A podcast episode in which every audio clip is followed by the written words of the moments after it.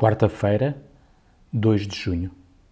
Leitura bíblica em Atos, capítulo 5, versículo 1 a 16. Começamos o capítulo 5 com uma passagem assustadora. A morte do casal Ananias e Safira, depois de venderem uma propriedade.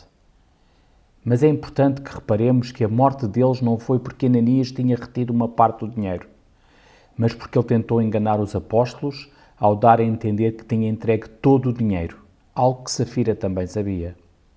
Ao fazer isto, os dois tinham mentido ao Espírito Santo.